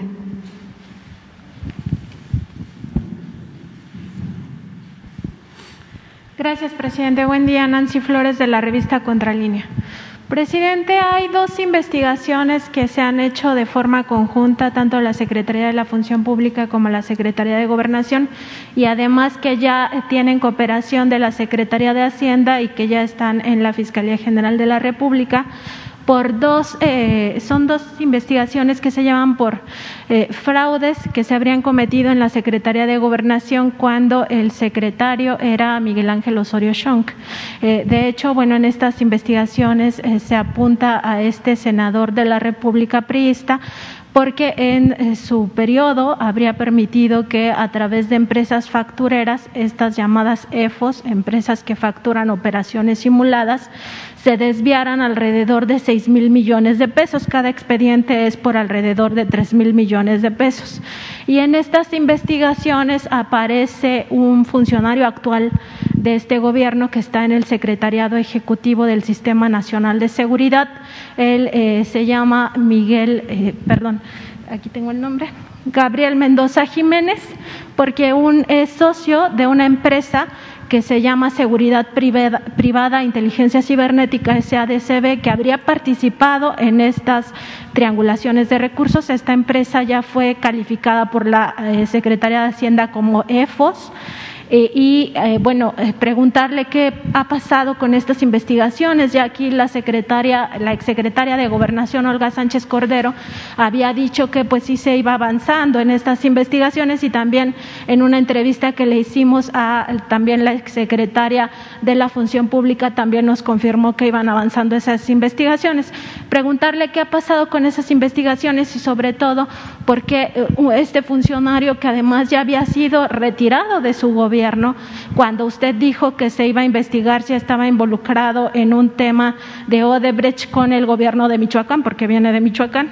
Este, eh, se le comprobó que sí estuvo, eh, se lo retiraron y ahora lo recontrataron en el secretariado ejecutivo. Entonces, ¿qué va a pasar con este funcionario, presidente? Bueno, son dos cosas. Primero, si está el funcionario y eh, segundo, si trabaja pues con nosotros, si fue recontratado, por qué razón. Y lo segundo es la investigación, que seguramente eh, está a cargo de la Fiscalía. Eso corresponde a la Fiscalía. En los dos casos nosotros vamos a intervenir. Primero informándoles sobre este funcionario y también pidiéndole a la Fiscalía de manera respetuosa que nos informe de cómo va esta investigación. Lo que debe de tomarse en cuenta es que no hay impunidad para nadie. Es cosa de seguir insistiendo en todos los eh, procesos abiertos para que se vayan desahogando todos estos asuntos. Es cuestión de seguir empujando al elefante, que camine, porque eh, en mucho este, el gobierno consiste en eh, resolver rápido este, los asuntos. Y tenemos que estar eh, constantemente eh, empujando. Yo dedico pues la mitad de mi tiempo a eso, a estar pidiendo informes, ¿cómo vamos con esto? Este, ¿Dónde va este trámite?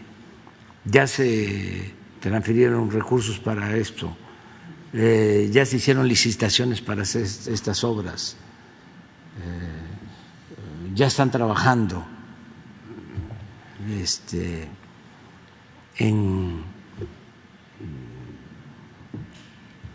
un tramo del tren Maya, ya se este, resolvió lo de la liberación de el derecho de vía. todos los días estoy en esto.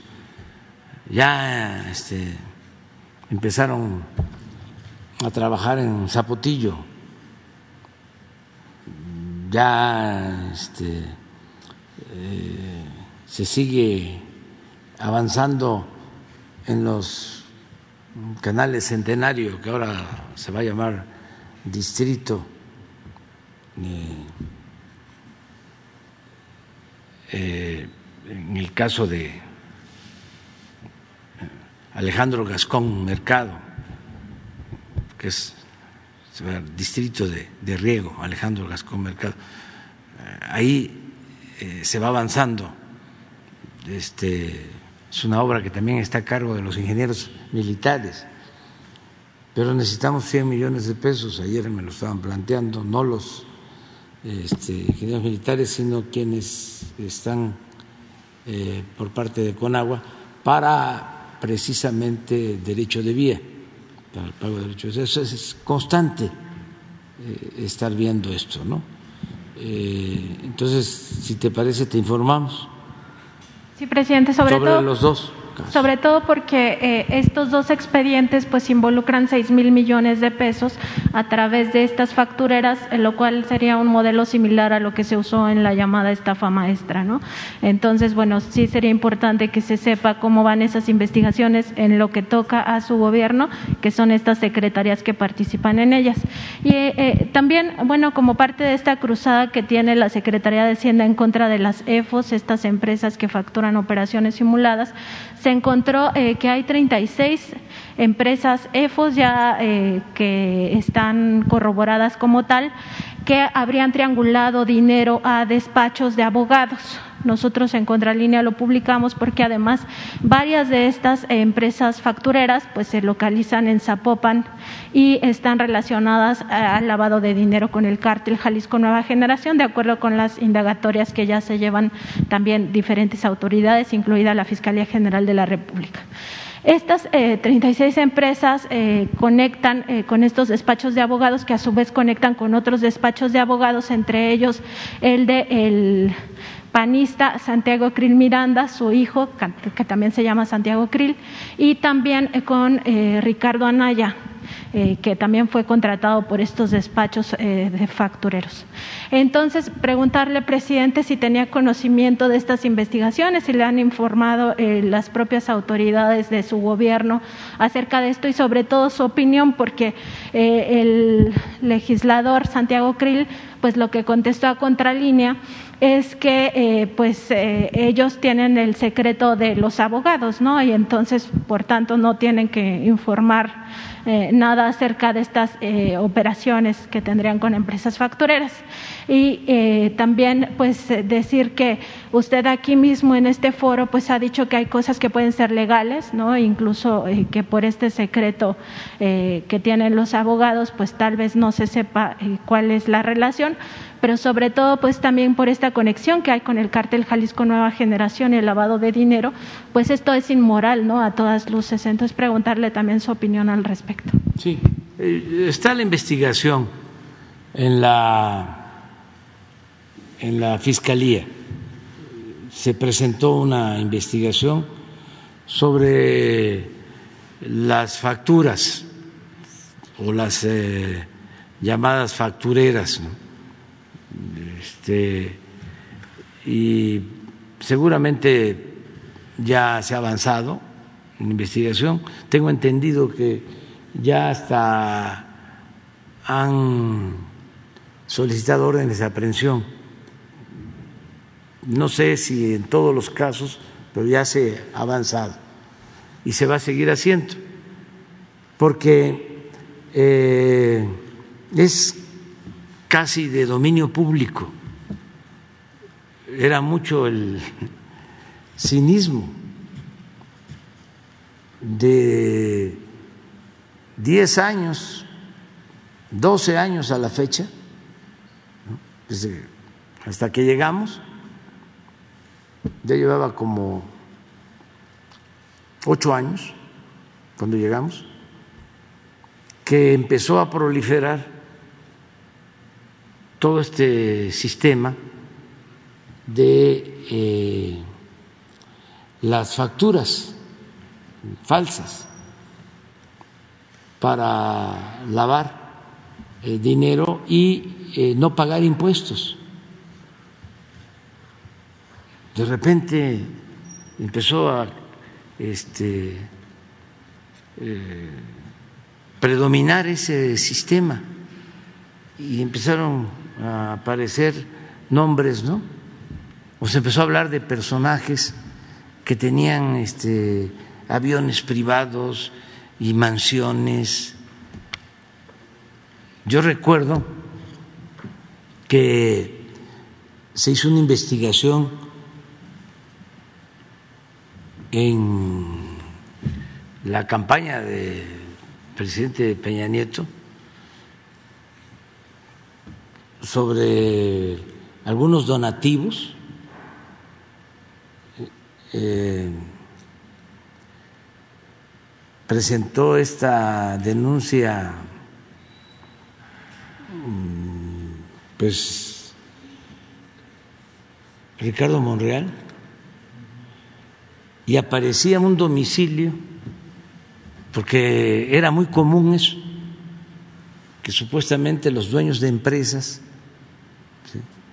este pues eh, eran gentes que muchas veces ni siquiera sabían o les daban algún dinero y eh, empresarios que vivían en casas muy humildes, en domicilios este, ficticios de las empresas. Y recuerdo que eh, apareció una empresa donante en Chihuahua y se fue a ver la empresa, el lugar, y era una casa particular y nadie conocía a la persona.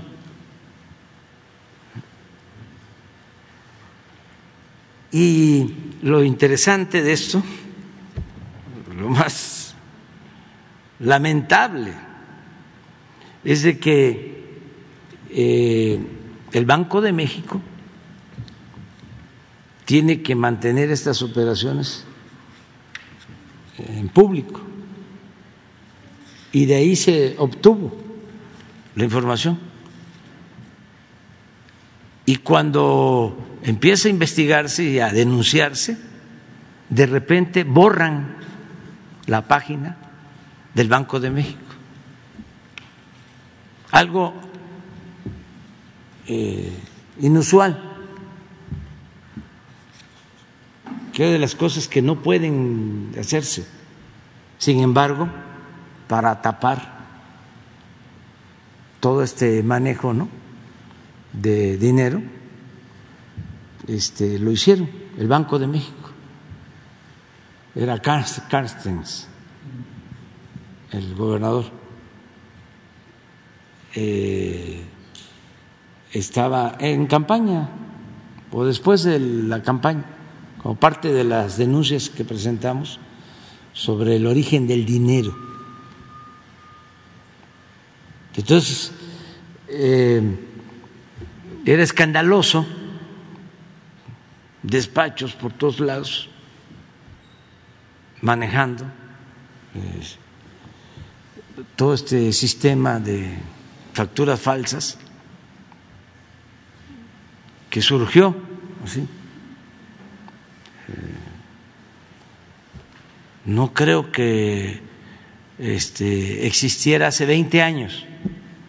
Eso es de 10 años por acá. Las nuevas formas de defraudación. Entonces, hablábamos y hablábamos de eso. Yo planteé en una reunión con el SAT de que eh, iba a ser eh, incongruente que estuviésemos denunciando y que además todo el mundo sabía de que existía este tráfico de facturas y que no presentáramos nosotros denuncias. Así fue como se hicieron las denuncias. O sea, lo tengo muy claro porque además este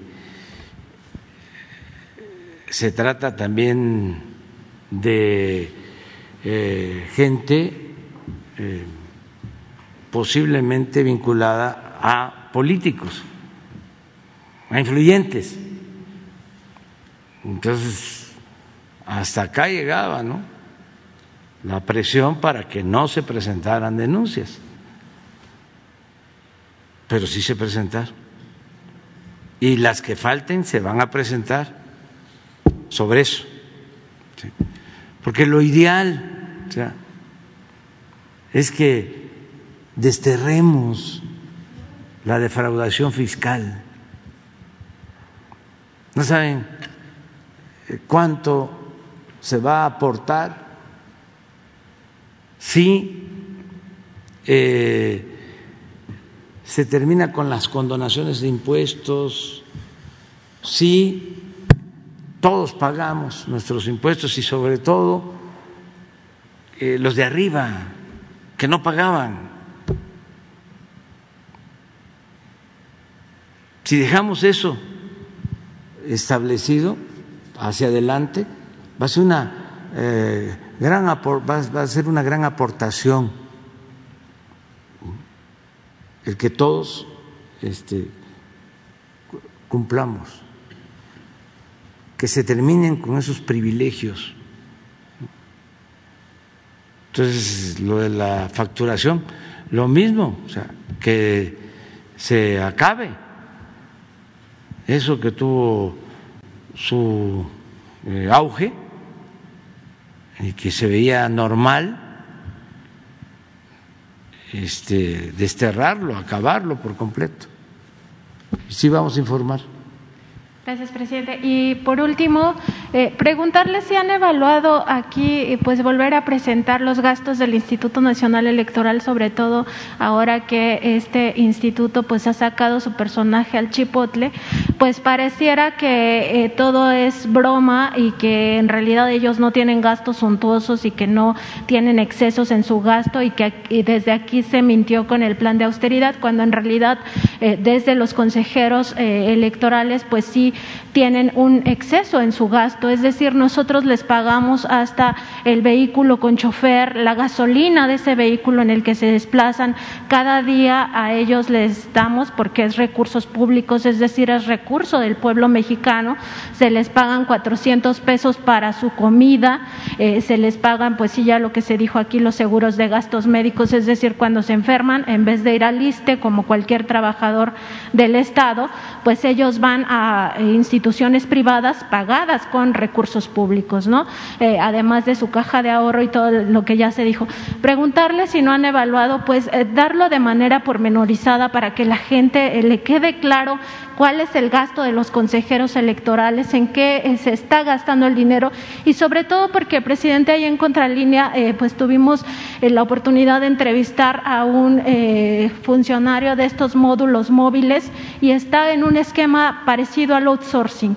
O sea, toda esta lucha que ustedes han llevado en contra del outsourcing parece que está aplicada en el Instituto Nacional Electoral a estos eh, funcionarios eh, que están ahí al frente, pues eh, atendiendo a la gente para que generen su credencial de elector, no les pagan pues ni siquiera viáticos, es decir, ellos tienen que estarse trasladando a pueblos, a los lugares más alejados para ver qué persona necesita credencial de elector y ni siquiera les dan viáticos cuando a los consejeros electorales, empezando por el presidente Lorenzo Córdoba, pues se les paga el avión, incluso en, eh, pues sí, eh, eh, en este bueno, ahorita no recuerdo cómo se le llama, pero no viajan como cualquier persona turista, sino viajan en primera clase.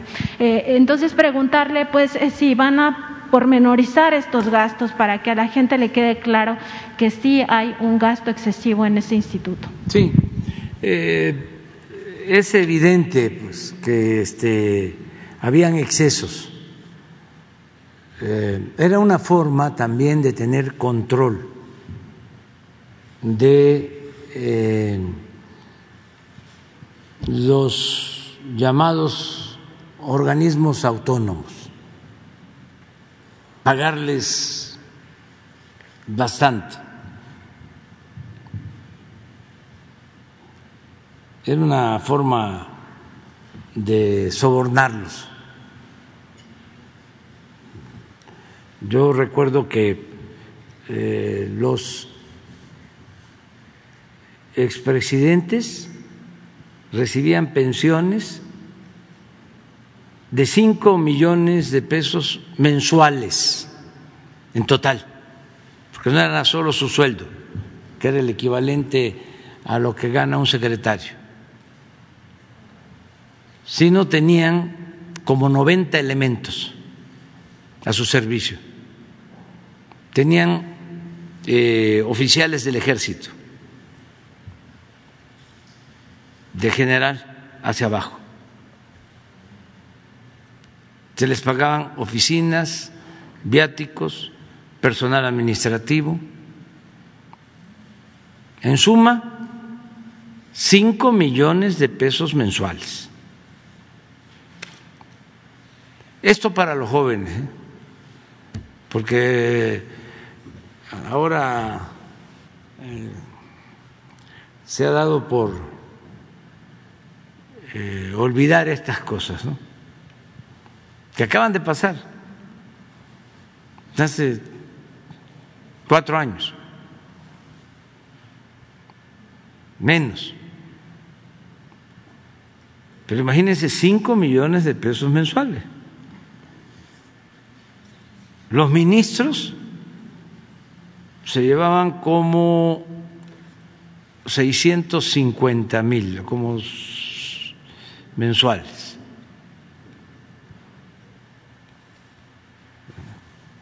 aproximadamente. Eran, en el caso de los expresidentes, solo eh, creo que el presidente Obama. A ver, busquen ahí eh, Jesús, porque es interesante, ¿no? Este, en un libro de los que escribí que creo que eh, donde hago un comparativo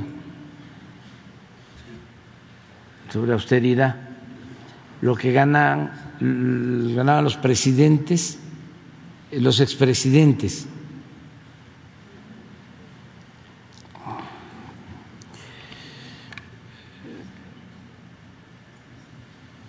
Yo creo que se llama La salida del libro.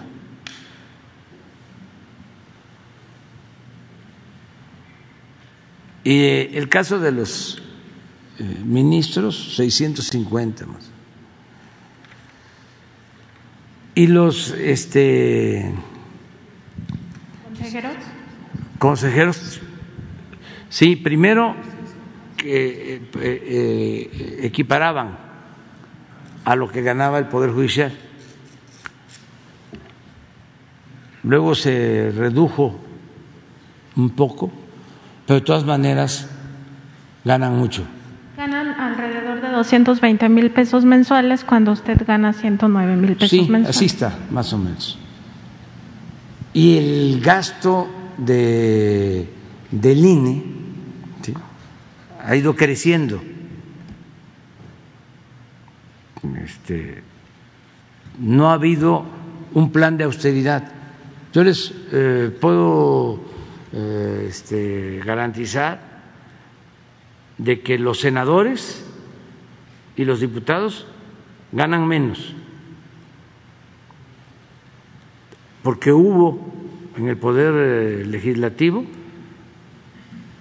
un ajuste, un plan de austeridad. Un senador ahora debe estar ganando la mitad de lo que ganaba en el gobierno anterior un senador. Sería bueno que se hiciera la investigación. Sin embargo, cuando se aplicó el plan de austeridad, empezaron a haber amparos.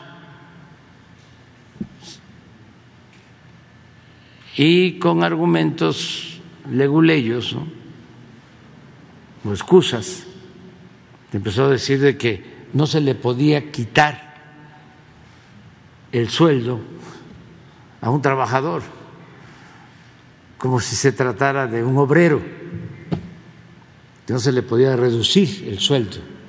Si estamos hablando de un alto funcionario público,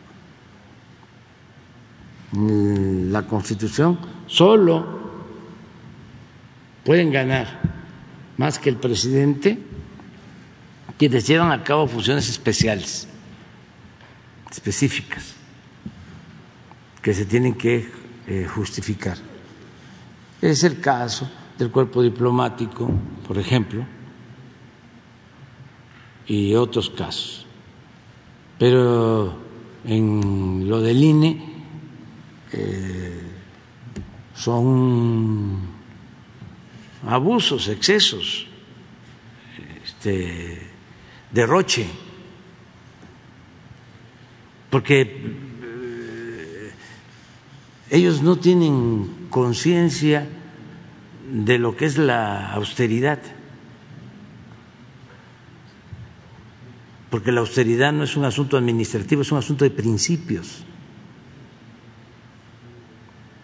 Pero imagínense eh, cómo vamos a hablar de nuestros héroes, de los liberales de la reforma que surcían sus uniformes.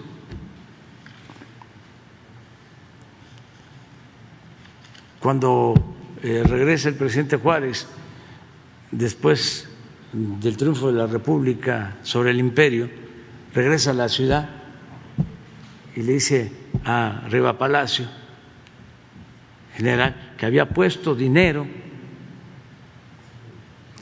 de su patrimonio para enfrentar a los invasores franceses, le dice este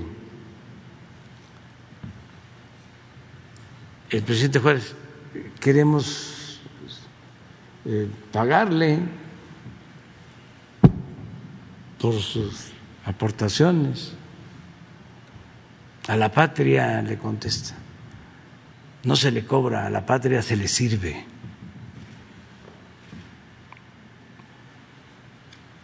Pero yo creo que sí estudiaron, ¿no? Doctorados. Pero esto, yo creo que de esto no les enseñaron. Más en este periodo neoliberal. no era tema la austeridad, la honestidad, los principios, la integridad, la ética, el civismo. ¿No está? A ver, pon. Nada más para darnos una idea, porque eh, esto no es para para los jóvenes porque es reciente.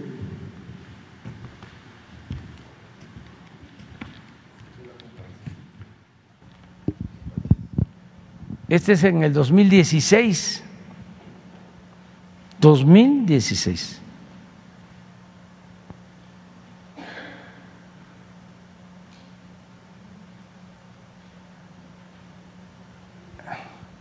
Esta es la pensión el salario. Sí, el salario. Estados Unidos, Canadá, Alemania, México.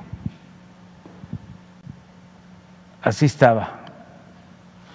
Eh, esto es al año, ¿no? Cuatro millones trescientos. Debe ser este bruto.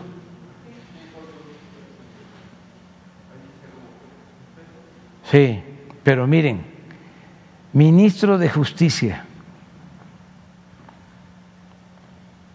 más que en Estados Unidos, seis millones setecientos sesenta y seis.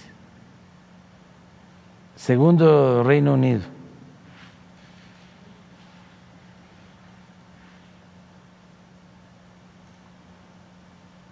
Secretario de Estado ahí Estados Unidos, ¿no? Pero México como cuarto lugar, ¿no? Aquí.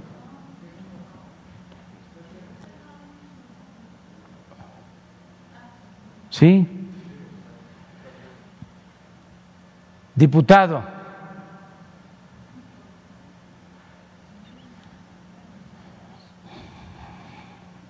Un millón novecientos dieciséis. Y senador, dos millones setecientos treinta y dos. Y en Estados Unidos, tres millones cuatrocientos noventa y dos. Pues ahora ya eh, este, los senadores se redujeron el sueldo y también los diputados y los secretarios y el presidente de México. Pero a ver si no está lo de... Hay un cuadrito sobre los expresidentes, la pensión a los expresidentes.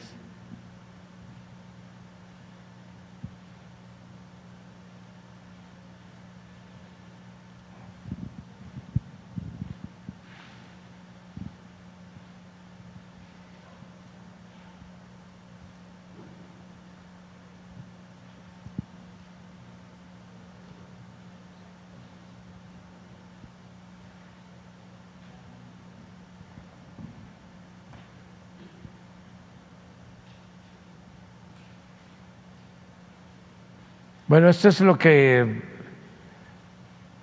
recibían.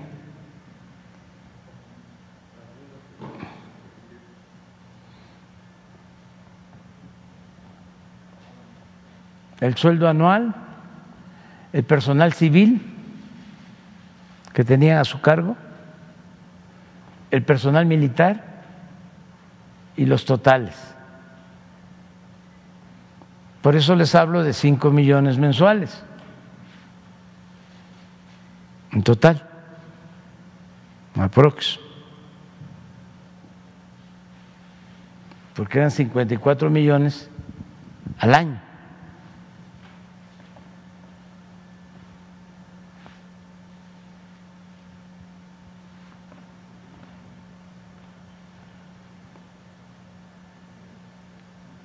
¿Por qué no? Hay una comparación que se hace con los expresidentes de otros países, ahí mismo.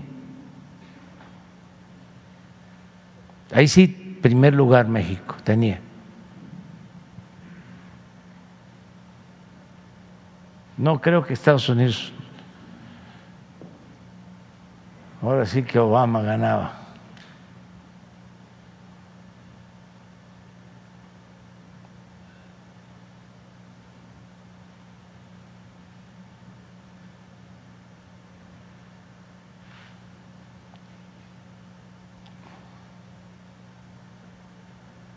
Ver si lo encuentran.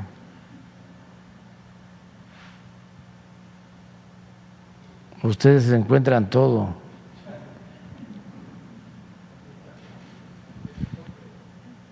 Aquí está. Ah, no. Pero ese es el que vimos, ¿no? Sí. No, esto es expresidentes. Me acuerdo bien que está Obama, está Zapatero.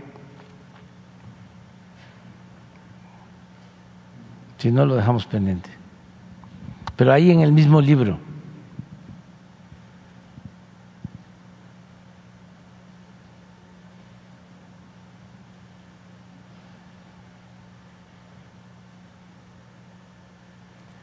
Y vayan buscando el dato porque tiene que ver con lo que planteas, aunque tú quieres que lo detallemos más, sí lo tenemos todo el gasto del INE.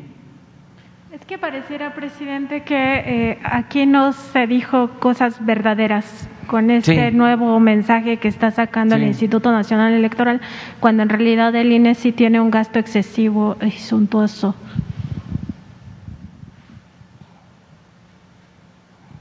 Debe estar más adelante, pero bueno. Eh, ¿Por qué no le pides a Laura si te envía lo de el comparativo de gasto o de inversión de presidencia de la República? Porque esto ayuda mucho eh, a entender que sí hay forma de ahorrar. Y el ejemplo se está dando en nuestro gobierno. Entonces, cuando se les hizo la propuesta de eh, austeridad, es eh, pedirles que aplicaran lo mismo que nosotros hacemos, porque tienen servicio médico particular y aquí no hay. Y eso es un ahorro importante, porque además se abusa de eso. No miento, eh, me consta que en los anteriores gobiernos se hacían hasta cirugía plástica con cargo al erario por ese seguro médico privado. Entonces eso es un abuso, es injusto completamente. Y lo otro es los ahorros, la caja de ahorro, que ya lo explicamos, dejan 20 mil de ahorro mensual, el gobierno les aporta otros 20 mil, ya ahorraron 40 mil. Al año ya tienen 480 mil ahorrados. A los tres años, un millón y medio. Se van a otro cargo y se llevan eso. Aquí está. Gasto comparativo de la pensión de los expresidentes.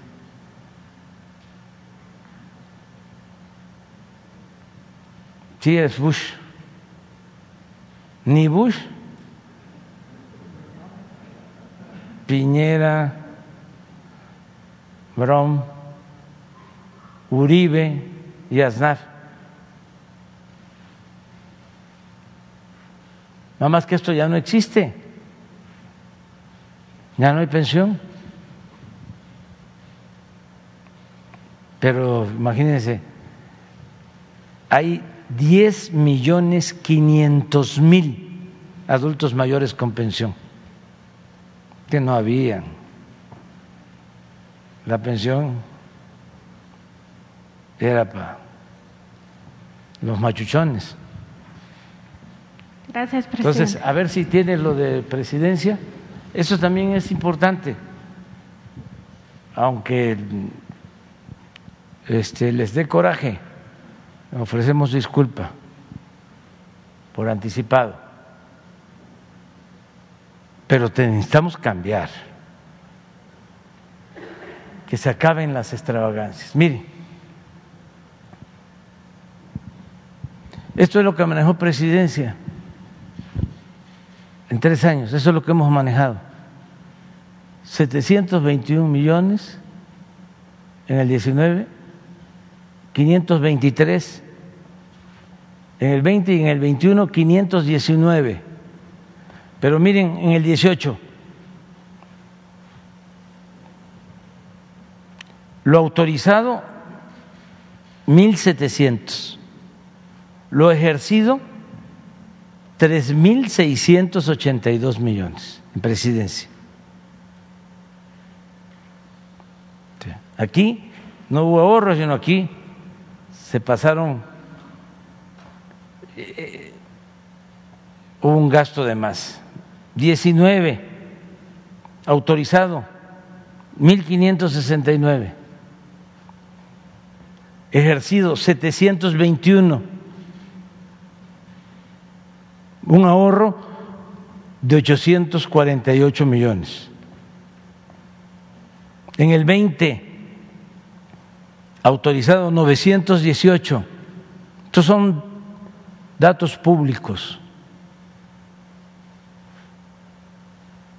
Ejercido 523. ahorro 394. El año que pasó, autorizado 805. Ejercido 519. Ahorro 285 millones. De tres mil 682 millones ejercidos en el 18 a 519 ejercidos en el 21. Y no somos más, pero tampoco somos menos. Entonces, ¿cómo van a decir que no se puede?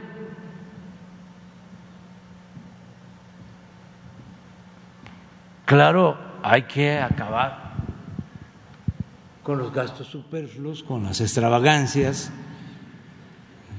no comprar vehículos nuevos, eh, cuidar lo de los viajes, los viáticos, los sueldos, la contratación de despachos para hacer estudios de todo tipo. Suele pasar que los estudios los hacen eh, amigos, eh, asesores y muchos gastos eh, superfluos e innecesarios. Entonces sí se puede este, ahorrar y pensar de que pues, los ahorros permiten ayudar más a la gente, transferir más fondos al pueblo, lo que siempre he sostenido. El gobierno estaba ensimismado, el presupuesto era para el gobierno, para los que trabajaban en el gobierno y a la gente no le llegaba nada. Si acaso en temporadas de elección, que hacían obras, eh, eh, daban créditos, repartían despensas para obtener los votos pero no se garantizaban los derechos sociales. Entonces sí, este, aunque se molesten, pues eh, tienen que ir entendiendo de que son otros tiempos. Muy bien. ¿Quién sigue? No, ya no va a seguir nadie ya.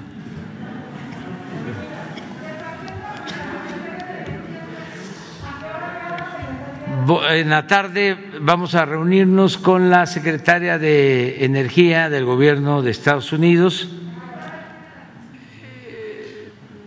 Es em, a las seis de la tarde, es el encuentro aquí en Palacio. Es eh, bienvenida, bien recibida. Hay muchos temas que tratar informar sobre nuestra política energética, agradecerle porque han sido respetuosos de la política independiente en materia de energía. agradecerles porque autorizaron el que México comprara la refinería de la empresa Shell, que está ubicada en Texas. Ellos dieron la autorización, eh,